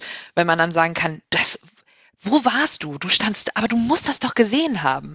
Und dann äh, sich das so ein bisschen mehr entfaltet. Und wir haben dann halt den Plan, der die ganze Zeit quasi an der Wand ist und wir stellen das halt, wir stellen die Sit- Situation nach. Und dann gibt es am Ende immer, wenn wir fertig sind, so ein Table Read mit unseren Leuten, wo wir die Rollen quasi schon lesen und dann immer sagen, ja, ich war zu dem Zeitpunkt da und da und habe das und das gemacht. Und dann wird quasi nachgestellt, ob das ob es irgendwelche Lücken gibt. Und ähm, das macht super viel, also es ist man muss natürlich ein bisschen überlegen, aber im Verhältnis zum Beispiel zu den Krimispielen ist das viel weniger komplex, das zu schreiben. Und es macht einfach Spaß, das zu schreiben, weil man kann so lustig sein. Es kann so dumme Dinge passieren. Ähm, und je, manchmal sind die halt einfach absurd und lustig und das macht, das macht Spaß, sich sowas auszudenken. Wir haben zum Beispiel bei Killing Woodstock, was mein Lieblingsfall zu, zu schreiben war, war, gibt es irgendwie eine Szene, wo sich eine Person aus Protest an so einen Grill kettet für mehrere Zeit, weil sie ist gegen Fleisch essen. Aber niemand sieht das und sie kettet sich dann auch wieder los, weil ihr Protest quasi so still ist, dass das niemand sieht. Und dann muss die Person sagen, ich kann, ich war das nicht, ich war da an den Grill angekettet. Und dann, wer hätte ich denn an den Grill angekettet? Ja, ich mich selbst. Ich habe mich dann auch wieder losgekettet. Aber deswegen war ich da. Und sowas macht dann einfach Spaß, weil es ist lustig und beim Testen lachen die Leute viel und so. Das ist, ähm, ist einfach super. Ich, ich habe halt gerade so eine Gruppe, ähm, da, da versuche ich halt gerade mal so ein bisschen auszuloten, zu was die auch halt bereit sind zu machen. Also wir hatten halt dieses Nightmare halt gespielt, ähm, dieses Horror-Ding. Das ist sehr gut angekommen und jetzt äh, verhandeln wir gerade nebenbei schon, wann, wann wir das Krimi-Dinner tatsächlich angehen. äh, die sind da jetzt irgendwie, haben da jetzt Blut geleckt. Ähm, vielleicht kriegen wir es ja tatsächlich irgendwie mal hin. Gerade wenn, weil wir halt irgendwie zwei Pärchen sind, die da halt äh, für, für vier Personen sehr, äh, für vier Personen Spiele dann halt empfänglicher sind, als wenn das irgendwie acht sind. Ne? Es ist, ist wahrscheinlich schon einfacher zu organisieren, als wenn man halt die großen Gruppen hat, obwohl es natürlich dann auch wieder spaßig ist. Ne? Da hast du natürlich eine ganz andere Gruppendynamik wahrscheinlich. Ne? Ja, es ist ein anderes Erlebnis. Also mit ähm, unser größter Fall ist, wie gesagt, Killing Woodstock für sieben bis zehn Personen. Da ist einfach schon Stimmung am Tisch, weil einfach so viele Leute da sind. Ähm, die Fälle müssen dann auch von der Konstrukt Rekonstruktion leichter sein, weil einfach so viel Human Error quasi schon im Raum sitzt. Ähm, deswegen muss man den Fall ein bisschen leichter machen. Ähm, und da achten wir dann halt noch mehr darauf, dass es coole Twists gibt, aber die Twists sind nicht so schwer. Und bei dem vier bis sechs Personen Spiel ist es, glaube ich, was das angeht, vielleicht einem Krimispiel noch etwas ähnlicher, weil der Fall schwieriger sein muss und die Rekonstruktion muss schwieriger sein. Ich kann nicht einfach Leuten ein Alibi geben, indem sie mit jemandem anderswo waren, weil dann sind zwei Leute raus von vieren. So funktioniert es nicht. Das heißt, die, die Rekonstruktion muss anders funktionieren. Ich muss vielleicht nicht nur ähm, einen zeitlichen Ablauf haben, sondern ich muss auch vielleicht noch einen zweiten Strang haben, wo es einen Zugang zur Tatwaffe gibt. Also so das noch ein bisschen mehr verschachteln. Das heißt, das ist noch ein bisschen Krimispiel ähnlicher, obwohl wir auch trotzdem den Rollenspielcharakter natürlich nicht rausnehmen. Der ist trotzdem da und den versuchen wir auch sehr zu betonen. Hm. Das heißt aber, wer nicht so auf Rollenspiel steht, sollte eher die Finger davon lassen? Oder? Von Krimi-Dinnern? Grundsätzlich. Mhm. Also, wer überhaupt keine Lust hat, eine andere Rolle zu verkörpern oder sich das äh, so leichte Schauspiel schon unangenehm ist, der wird keinen Spaß mit Krimi-Dinnern haben. Man muss aber keine Schauspielerin per se sein oder ein Schauspieler. Das ist auch überhaupt kein Rollenspieler. Also es ist was ganz anderes als jetzt irgendwie ähm, DSA spielen. Also das fühlt sich komplett anders an. Es ist viel geleiteter. Ich glaube einfach, dass eigentlich Krimi-Dinner spielen für die breite Masse etwas ist, weil dieses, ich glaube, diesen Hang dazu, so ein bisschen in eine andere Rolle zu tauchen und so ein bisschen sich, das hat, haben, glaube ich, viele Menschen und man kann das natürlich auch total ähm, graduell machen. Also man muss sich nicht verkleiden. Man muss kein Dinner machen. Man muss nicht groß dekorieren. Man kann aber und man kann sich auch komplett reindenken. Ich glaube, ähm, man, man sollte schon auf jeden Fall Lust dazu haben, eine andere Perspektive einzunehmen.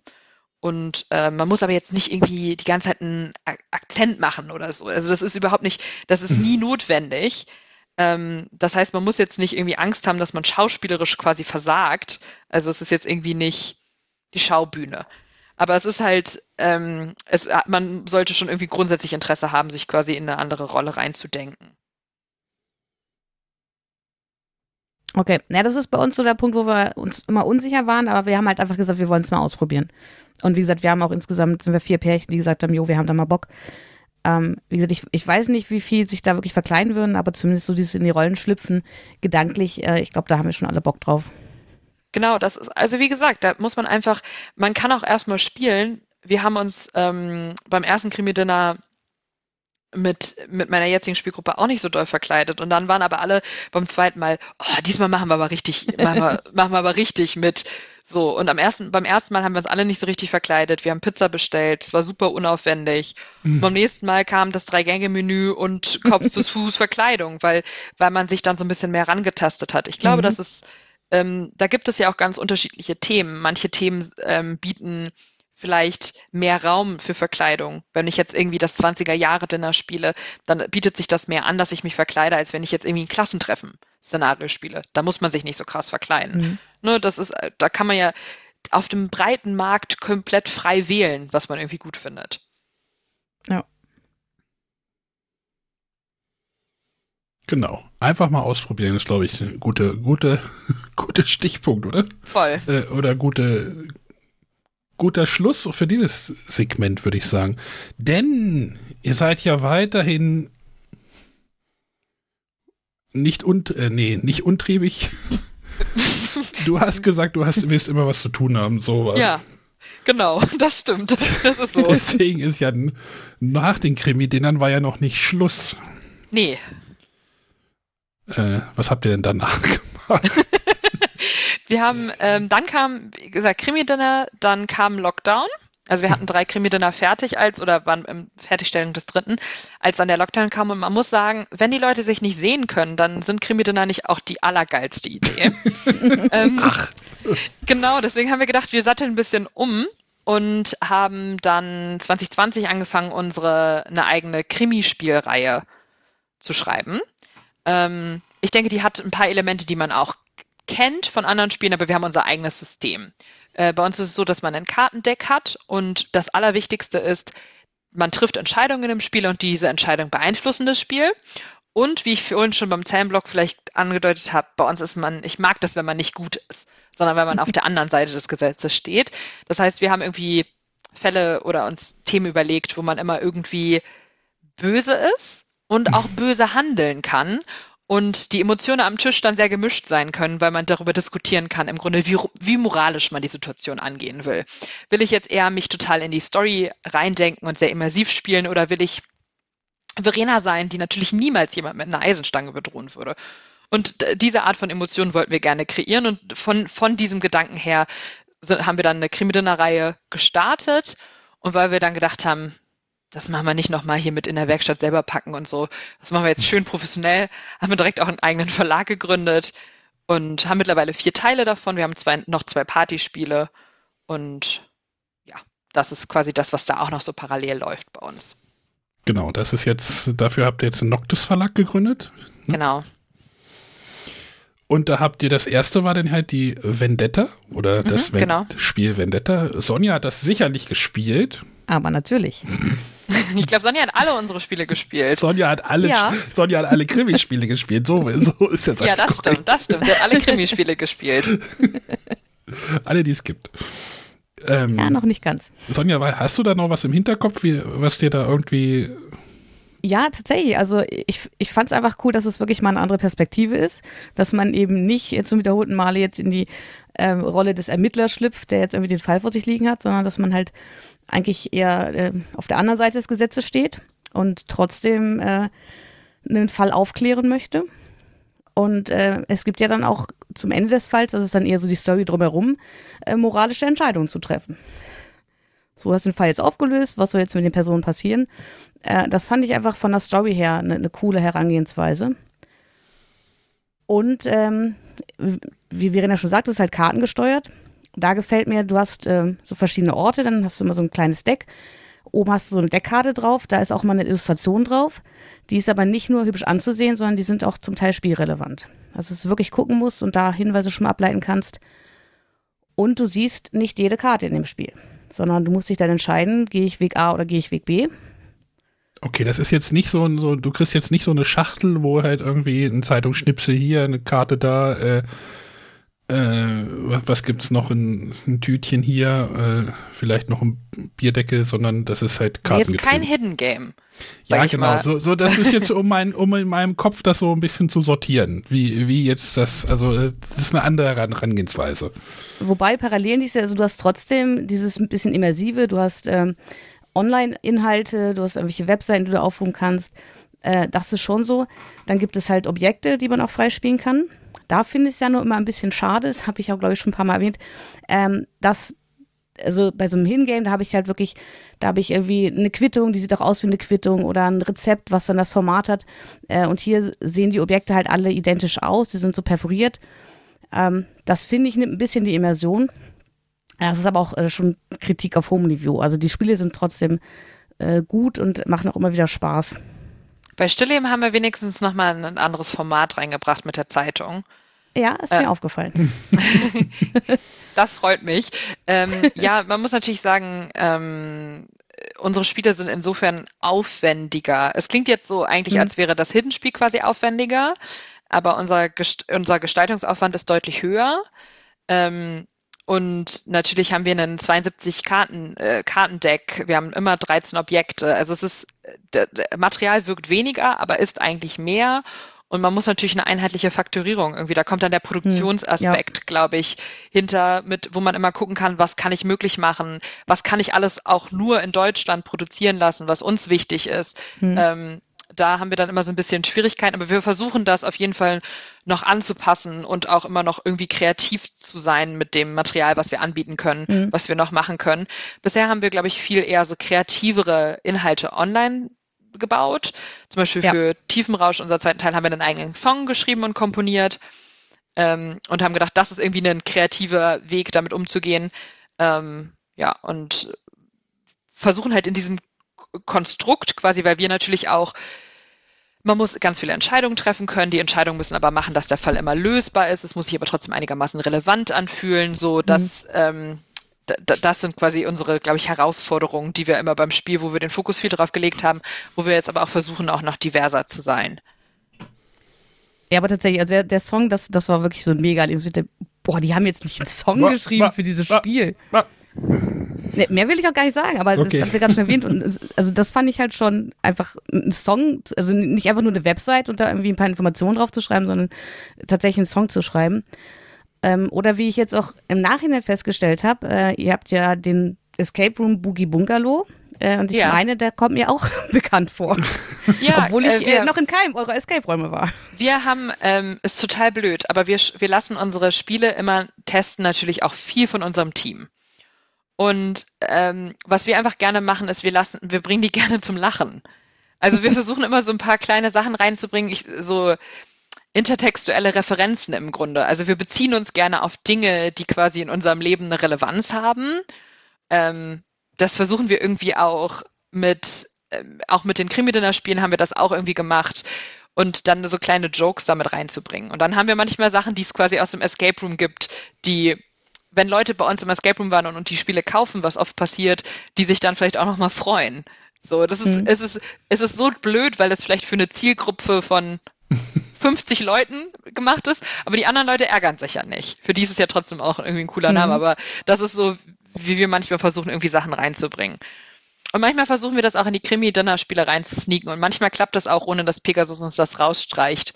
Dass wir dann irgendwie ähm, einen Zeitungsartikel haben und unten auf der Zeitungsartikel sind dann irgendwie Werbeartikel zum Beispiel für so eine Art Viagra-Verschnitt.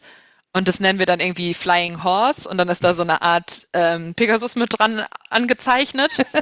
Und das haben sie uns nicht rausgestrichen, das gibt es in einem Fall und dann freuen wir uns ganz doll. Ich weiß auch nicht wieso, aber das ist einfach, wie es manchmal passiert. Weiß nicht so gut wie den, den Publisher irgendwie zu verärgern ist wahrscheinlich. Verärgern. Ich glaube, die freuen sich. Die ja, finden das, wahrscheinlich schon. die haben, man muss sagen, äh, die haben guten Humor bei Pegasus. Die finden das, die finden das, glaube ich, auch funny. Okay, so.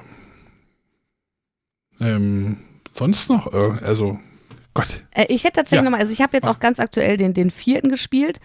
Ähm, und bei den anderen stand immer als Untertitel ein investigativer Thriller bei den ersten dreien. Ähm, und jetzt ist es äh, ein anderer Untertitel. Hat das irgendeine Bewandtnis? Ja, weil es kein richtiger, es ist kein investigativer Thriller dieses Mal. Also Genau, der, ja. der neueste Teil ist ja, ähm, ist, bleibt dem System treu und ändert es gleichzeitig trotzdem. Also da muss man ja kein Verbrechen begehen, äh, kein Verbrechen aufklären, sondern ein Verbrechen begehen, also ein äh, Gemälde stehlen aus einer Galerie. Und wir wollten irgendwie, dass der Untertitel ist super, super klein. Ich glaube nicht, dass das viele Leute sehen, aber dass daran schon ein bisschen deutlich wird, dass dieser Fall zwar in unser bisheriges System passt, aber trotzdem auch ein bisschen hervorsticht. Also weniger der Pate, mehr Oceans 11 quasi. Ne, für mich, ist- also, was heißt, für mich macht, macht das das schwierig, aber äh, ich versuche halt auf meiner Webseite, wenn ich über diese Krimispiele schreibe, die auch irgendwie zu clustern. Ähm, und da hatte ich jetzt so als Überschrift der investigative Thriller, da waren drei Spiele und jetzt kam das vierte. Ich dachte mir, wie ordne ich das jetzt ein? Um halt anzuzeigen, dass es dazu gehört. nee, kein Grund, sich zu entschuldigen. ähm, aber daher ist es mir halt tatsächlich direkt aufgefallen. Ja, ich glaube, dass du, also damit bist du, glaube ich, was Besonderes. Ähm, aber wir überlegen tatsächlich auch der ganzen Reihe noch einen Reihennamen im Nachhinein zu geben. Hm? Wir fanden das irgendwie so draufgesetzt. Und man muss natürlich auch sagen, wir hatten auch, wir haben Vendetta veröffentlicht und hatten gedacht, dass es, ich sag mal, ruhig anläuft und da, dass Hm. nicht so schnell die Nachfrage nach dem zweiten Teil kommt. Die Nachfrage nach dem zweiten Teil kam dann sehr schnell. Ähm, und dann, äh, also es war nicht ge- geplant, dass wir irgendwie, wir hatten gedacht, wir schreiben vielleicht zwei, drei Teile davon und jetzt sind wir mitten im fünften Teil. So, das ist, ähm, also es, ich glaube, so ganz von der Reihe gedacht haben wir nicht. Wir haben zwar immer schon diese Cover-Idee angelegt, dass wenn man sie sieht Mhm. und man sie nebeneinander stehen hat, es ganz klar ist, dass sie zusammengehören. Ähm, aber ich glaube, es wäre doch vielleicht noch ganz gut, vielleicht einen Reihentitel Ja. draufzusetzen. Das werden wir auch wahrscheinlich im kommenden Jahr tun. Weil das ist auch, also ich werde auch oft gefragt, was kannst du denn empfehlen? Und es fällt mir schwer, dann muss man kann sich sagen, ja, vom Noctis Verlag, diese Krimispiele, schau dir die mal an. Aber man Die kann halt sogar. Noctis-Spiele. Ähm, ja, aber da, da wäre halt tatsächlich, also ich denke, so ein äh, Titel für die Reihe wäre schon nicht verkehrt. Kommt, bin ich mir sicher. Ihr habt es hier zuerst gehört. Ja, ihr habt es hier zuerst gehört. Ich habe das, äh, das habe ich noch nicht offiziell bestätigt. Ich sage auch noch nicht, wir haben auch schon den Namen, aber den sage ich noch nicht. Ja, genau. äh, kleine Also, Anekdote noch, ich hatte äh, kurz Panik, als Inkognito bei mir ankam. Ähm, und zwar ist da am, am, an der Schachtelseite, ich stelle die immer so ins Regal, ähm, sieht es aus wie eine 3. Das ist ja, glaube ich, so ein äh, Gefängnisfenster. Einfach Ja. mit, mit, und dann habe ich wirklich ganz panisch auf die anderen Schachteln geschaut. Sind sie jetzt durchnummeriert? Ähm, damit kriegt er mich ja. Also einfach durchnummerieren und dann muss ich sowieso alles kaufen. aber durchnummerieren macht ja auch, dass man denkt, man muss immer bei 1 starten. Das stimmt. Und das muss ja. man ja nicht. Also ich finde halt, jeder sollte, vielleicht kann das ja auch sein, dass man ähm, nur Inkognito erstmal spannend findet. Und Sonja, denkt, Sonja startet bei 1. Ja, und das freut mich natürlich auch. Wenn Sonja dann auch bei Stange bleibt und alle Teile spielt, bin ich happy. Aber ich glaube, dass halt ähm, manche Leute auch einfach themenorientiert schauen und sagen, oh, Ja. pff, Gefängnis, das finde ich irgendwie gut, äh, damit starte ich jetzt. Oder ich irgendwie so ein Heist-Ding finde ich gut. Ähm, und dass diese Möglichkeit wollte ich den gedanklich quasi nicht verwehren, indem ich sie durchnummeriere. Ja. Ähm, genau.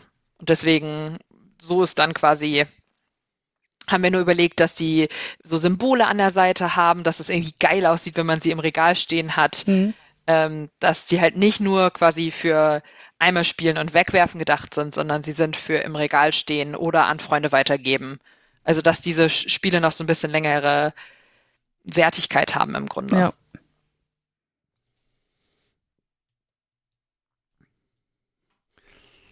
Aber ihr wart ja nicht untriebig. Nee, äh, wie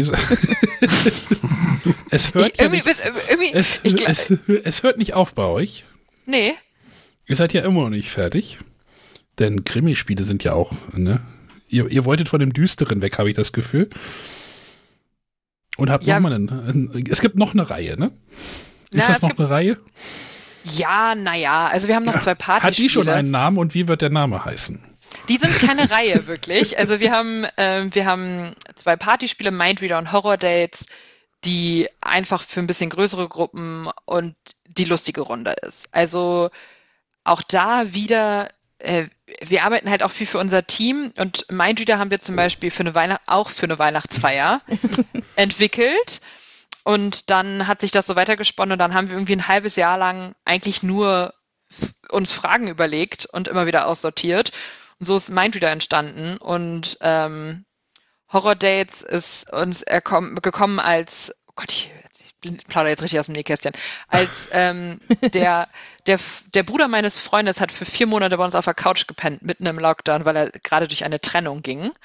Und ähm, der hat dann so richtig viel von, vom Daten erzählt, was mir, da ich in einer Langzeitbeziehung bin, alles irgendwie ein bisschen fremd war. Und dann haben wir ganz viel so Reddit-Foren gelesen, um herauszufinden, was, was das schlimmste Date war, was Leute hatten, weil wir das wahnsinnig fun fanden.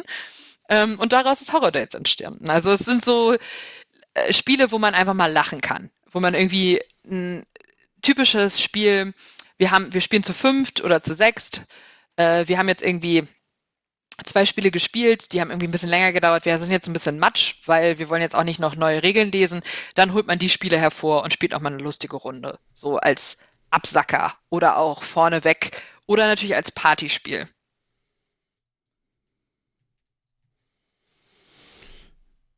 Ich sehe gerade Horror-Dates, ja. oh Gott. Ja, Äh, das ist ja. richtiger Dating-Horror. Und du, äh, ganz viel davon haben wir aus irgendwelchen Reddit-Foren, wo Leute irgendwie das jetzt äh, geschrieben haben. Irgendwie so, ich habe mich irgendwie, ich hab, ich hatte ein Date und wir haben uns irgendwie über äh, Tinder getroffen und stellte sich heraus, er hat mich einfach nur als Umzugshelfer benutzt. Ich habe dann einfach nur geholfen, umzuziehen. Derjenige War macht gar kein Date. Also so ganz viele komische. Dinge und fanden wir, das fanden wir funny und dann haben wir gedacht, daraus machen wir ein Spiel.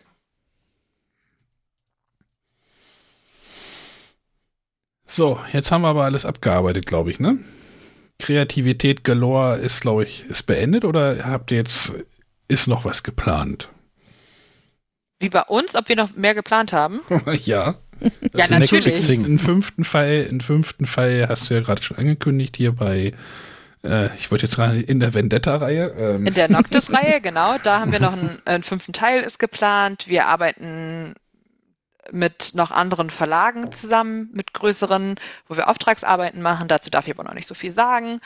Ähm, und wir arbeiten auch gerade an einem Kinderspiel und einem Strategiespiel, das wahrscheinlich nächstes Jahr auf den Markt kommt.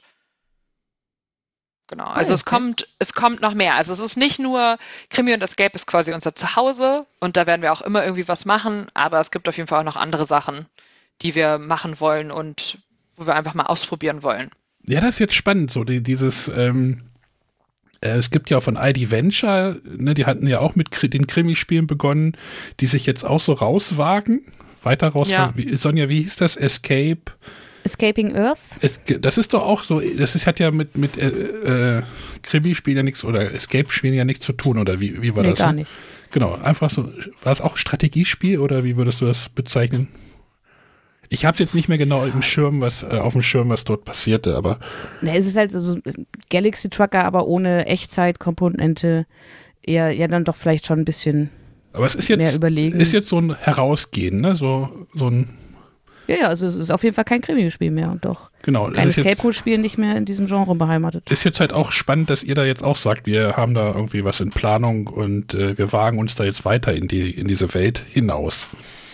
Ja, man muss natürlich, äh, äh, also wirtschaftlich ist es, wenn man als ganz kleiner Verlag, so wie wir, ähm, startet mit, Begr mit Spielen, die man, ich sag mal, schwer vermarkten kann oder schwerer vermarkten kann, ist es schwierig, weil man einfach, wir haben ja nicht das gleiche Vertriebsnetz, was jetzt irgendwie ein Kosmos oder ein Pegasus hat.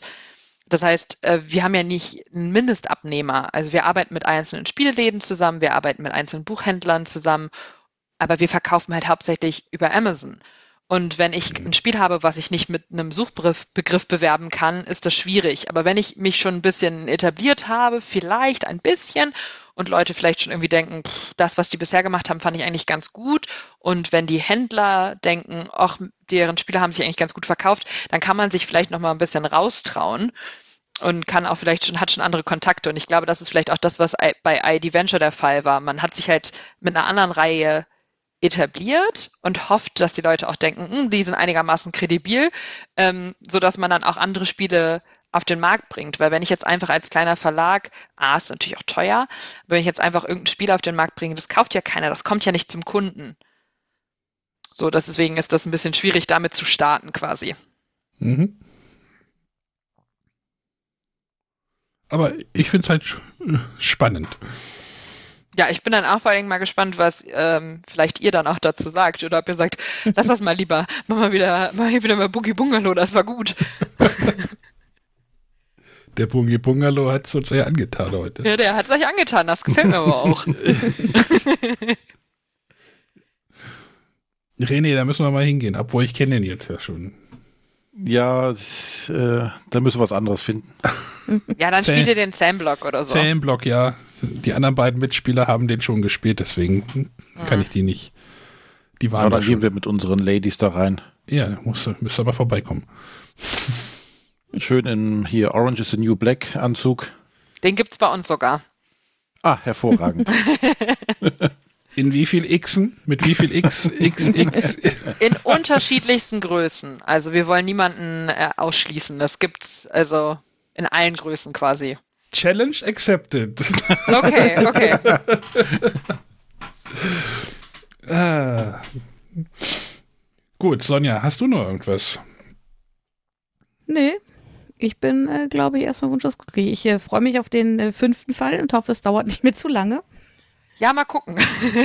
also wir geben unser Bestes. Es ist immer im November und Dezember sind wir natürlich mit Escape, mit dem Escape Room sehr, sehr ausgelastet. Ja. Äh, da arbeitet es sich, lässt es sich immer ein bisschen langsamer arbeiten, aber wir sind dran.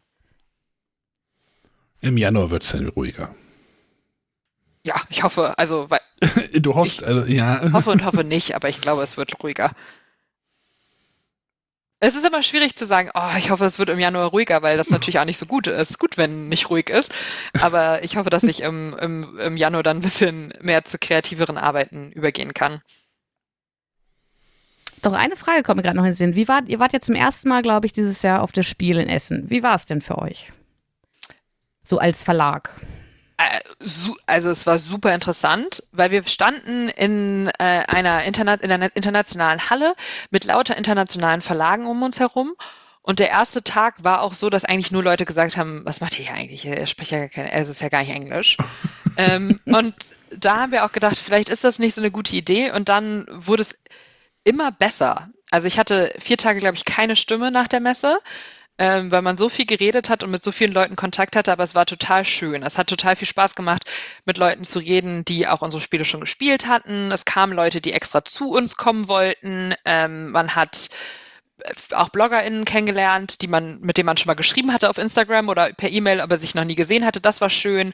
Und wir haben halt auch, also es hat, ich glaube, es war auch wirtschaftlich erfolgreich. Also es waren einfach, es war immer ganz viel los bei unserem Stand.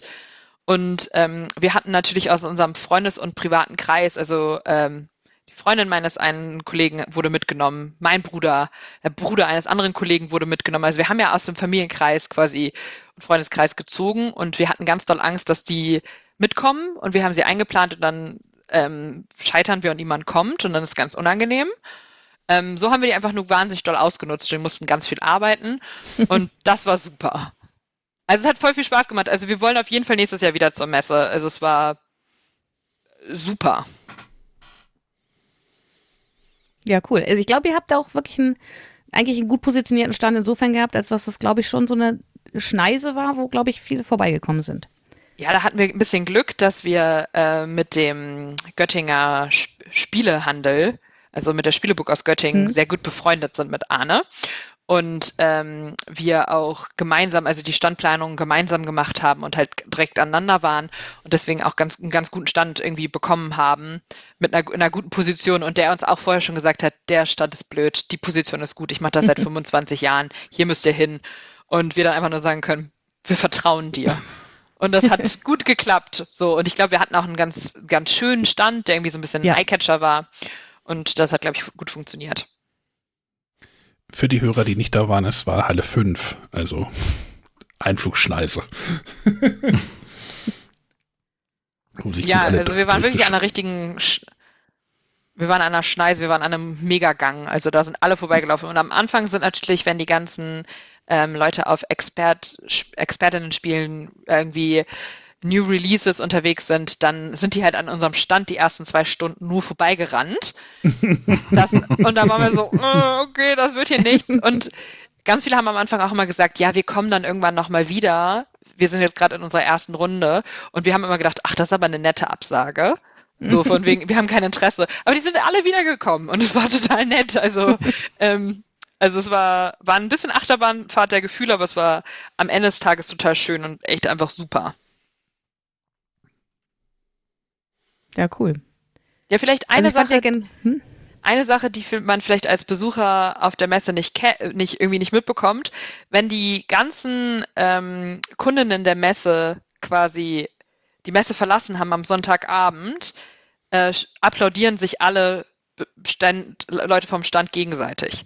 Und es schwillt so ganz lauter Applaus und es ist ein ganz schönes Gefühl. So von wegen, das haben wir irgendwie alle gemeinsam schön gemacht. Das ist ein ganz schönes Gefühl gewesen. Ja, cool.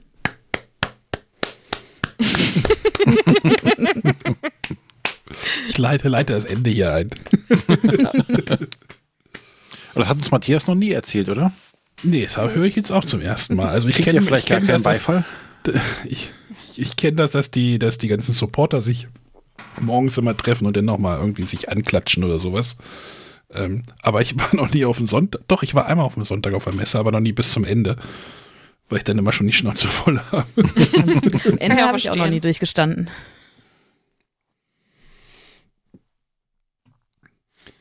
Gut, dann würde ich sagen, vielen Dank für den Ritt durch eure Kreativität. Ja, danke, dass ich äh, das erzählen durfte. Ich hoffe, es war einigermaßen interessant für euch. Sehr also ich viele denke mal für uns auf jeden Fall und ich hoffe auch für unsere Zuhörer. Aber da bin ich zuversichtlich. Okay, gut. Ansonsten, wir machen den Podcast ja hauptsächlich für uns. Also, Ja, Ja, solange Von ihr, eine, solange ihr eine gute Zeit hattet und die zwei Leute, die live zugehört haben, dann bin ich doch happy. Sonja, frag mal, ob der Zuhörer Spaß hatte gerade bei der Sendung. Ach, bestimmt. Kriegst bestimmt gleich eine Nachricht. Gut, also, wenn ihr irgendwie mal nach Göttingen kommt, also jetzt die Hörer, äh, besucht Breakout Göttingen, können wir auch nochmal nennen, ne? Ähm, und welchen Raum würdest du denn jetzt nochmal empfehlen? Jetzt so, wenn du sagst, äh, ich habe jetzt nur Zeit für einen Raum. Äh, obwohl wir haben jetzt genug Boogie Dann spiele Bungalow. Boogie Bungalow oder Zenblock C. Okay. Äh, wir hatten viel Spaß dabei. Also beim Bungalow. Das freut mich. Ähm, Einen Daumen hoch habe ich gerade bekommen. Siehst du?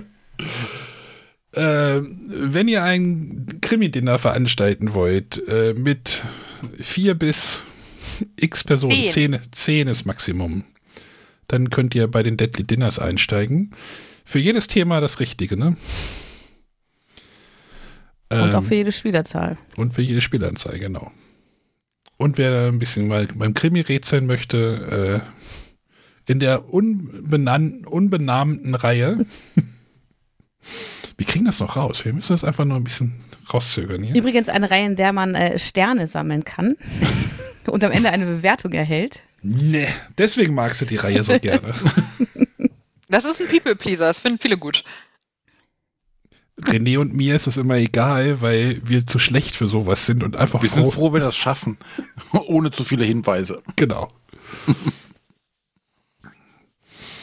äh, der kann in die, bei den Noctis-Spielen nochmal einsteigen. Aber die gibt es nicht bei Pegasus, ne? Das habe ich richtig gesehen. Nee, da Das arbeiten ist- wir nicht mit Pegasus zusammen. Die, äh, hast du gesagt, gibt es bei einem großen Online-Händler mit einem A. Ja, oder ähm, im Spieleladen eures Vertrauens. Genau. Dann geht er in der Spieleburg vorbei, wenn er sowieso in Göttingen gerade seid.